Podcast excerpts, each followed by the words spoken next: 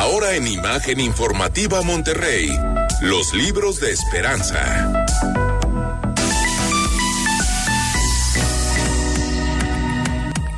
Estamos de regreso y es un placer enorme tener Esperanza Buenrostro aquí en la cabina. Esperanza, qué gusto. Bienvenida. Gracias, José Luis. Buenas noches. Encantada de estar aquí, por fin. Por fin, ¿verdad? Hasta que se nos hizo, dicen por ahí, poder platicar. Y con usted que nos va escuchando, los que están por ahí atorados en el tráfico, eh, vamos a dar un respiro con un viaje muy interesante a través de, de la literatura. Esperanza, ¿de quién nos platicas? Hoy voy a hablar de la trilogía Millennium. ¿Has oído hablar de ella? Platicamos ahorita, sí. Sí, ¿verdad? Eh, emocionante, ¿no? Sí, él, la escribió Stig Larsson, Larsson y Stig Larsson nació en, en Suecia. Te voy a contar un poco quién es él. Él desde muy chico, muy chiquito, se fue a vivir a casa de sus papás y vivía en un pueblito cerca del norte de Suecia. Y ahí vivió con los abuelos. Y entonces al poco tiempo mueren los abuelos y él se regresa a su pueblo y le regalan, que era sumamente inquieto, entonces le regalan una máquina de escribir. Y entonces era siempre tuvo insomnio. Entonces, eh, toda la noche, imagínate, entonces cansados de escucharlo, lo mandan a dormir al garage. Ándale. Estando en- ¿Por qué es importante esto? Vas a decir, ¿y, tú? como ¿Para qué me cuentas eso? Es importante porque estando él ahí escribiendo, que era realmente obsesivo con su rollo de escritura, le toca presenciar un evento en la calle que es una violación. Y además por gente que él conocía. ¿no? Entonces, esto lo marca tremendamente, pero en su momento lo deja colapsado no, no actúa, no hace nada. Ya, ya era chico- eh, no tan chico, 16 años, 18. Y esto lo marca de por vida. Y es tal su obsesión que en un momento dado sale a buscar a la chica en cuestión porque también la había visto, es un pueblo muy chico, y le pide perdón por no haber intervenido por ella. Y ya no lo perdona. Pues, Sí, qué fuerte, ¿no? Qué fuerte, o sea, podrías entender ambos lados, pero el punto es que ella no lo perdona. Y eso es un cambio completamente en la vida de él. Y él se obsesiona entonces por causas justas y lucha toda su vida contra- por eh, igualdad, no igualdad, sino la, la parte de defensa de violencia de género. Siempre se declaró un feminista absoluta y radicalmente feminista, siempre lo defendía.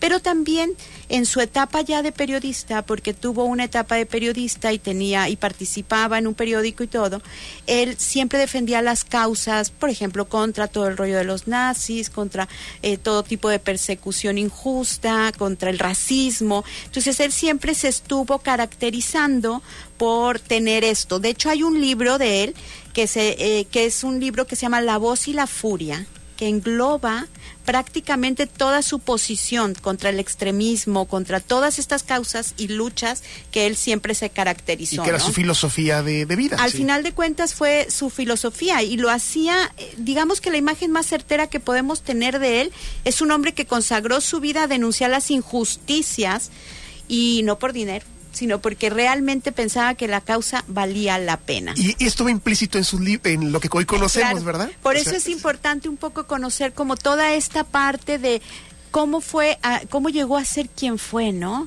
Eh, porque todo esto fue una lucha constante y que le provocaba muchos problemas. Entre ellos, por ejemplo, él estuvo casado, bueno, no estuvo casado, estuvo con su pareja 35 años, Eva. Nunca se casó porque él recibía constantemente amenazas por sus posiciones políticas y por sus artículos. Entonces él pensando, él siendo un gran defensor de la mujer, pensando que con esto la defendía, siempre mantuvo como un anonimato relativo, ¿no? De y nunca se casó y no no quería presionarla y no quería eh, perjudicarla de alguna manera, cosa en la que ella estuvo de acuerdo. Eh, esto es bien importante porque él siempre promovió esto y entonces ahorita vamos a entrar a la parte de sus libros eh, que no sé si sabes cómo fue como toda la, la, la situación en la que sus Yo libros se en- lanzan. entiendo que, que fallece. Ajá. Y a partir de ahí después, porque son años después de que fallece, que se hace trilogía o que toma Mm, éxito. ¿no? Fíjate que no. Él era un fumador empedernido. Dicen que tres cajetillas diarias, una vida O sea, terrible. bo- así bohemio de... a- trasnochador, eh, café todo el tiempo y y pues trasnochador y además amaba literal la comida chatarra. Entonces sus, su forma de vida era así, bueno, caótica, ¿no?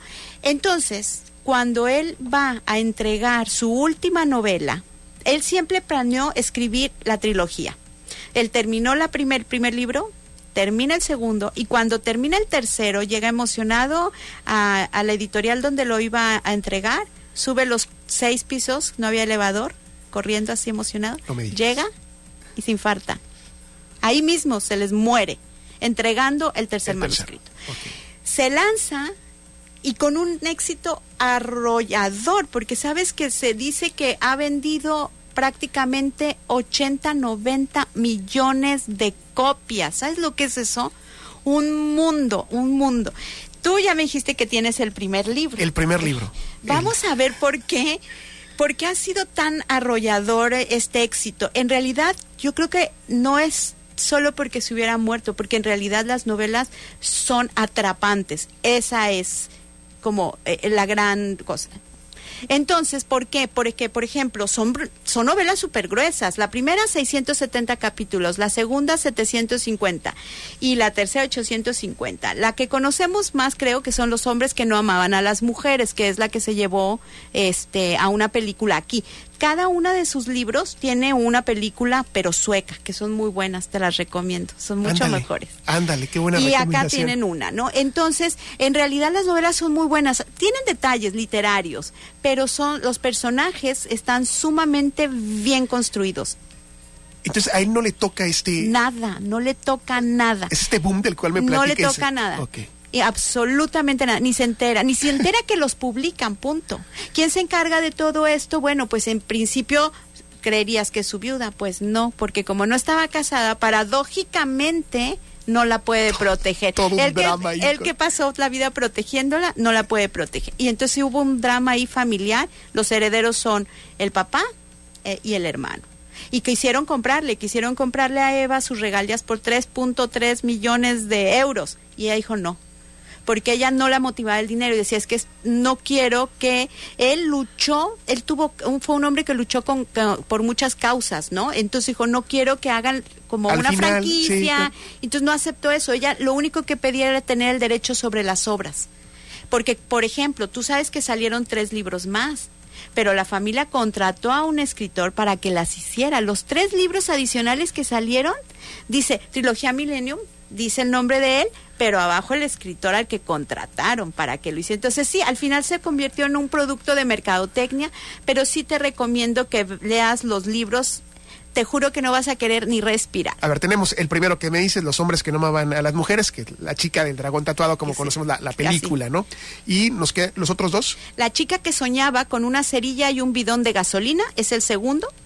Y La reina en el Palacio de las Corrientes de Aire es el tercero. Esos tres sí están inscritos por él. Y los protagon y digamos que sus protagonistas principales, que el personaje es maravilloso, es Lisette Salander y el periodista Michael Blomsbisk, no sé cómo se diga. Y son suma, eh, porque ella es como un antihéroe. Oye, yo te quiero comprometer a que el siguiente martes le sigamos con el tema. O sea, que para poder entrar ya al tema de los libros, porque Pues ahorita ya no entré, ya le dimos mucho contexto. Eh, danos una frase. Está lleno también de muchos momentos. eh, hay una frase muy bonita que la dice ella y que cuando conoces al personaje cobra un sentido mucho más relevante que dice, repentinamente comprendió que el amor era ese momento en que el corazón quiere salirse del pecho. Ah, qué Ah, bonito. ¿verdad? Eh, bueno, pues querida Esperanza Buenrostro, socia fundadora del Centro de Escritura Cálamo. El próximo, ya, ya hicimos compromiso aquí, ya la- el compromiso fue con la mirada de Esperanza, por favor. Seguimos platicando de, de- de los libros. Creo que es un personajazo de la de es un personajazo. Es maravilloso. Bueno, pues ya, hablaremos de ella. Eso, muchas gracias. Qué gusto tenerte José aquí. Igualmente. Gracias, Esperanza. Seguimos con más esta noche.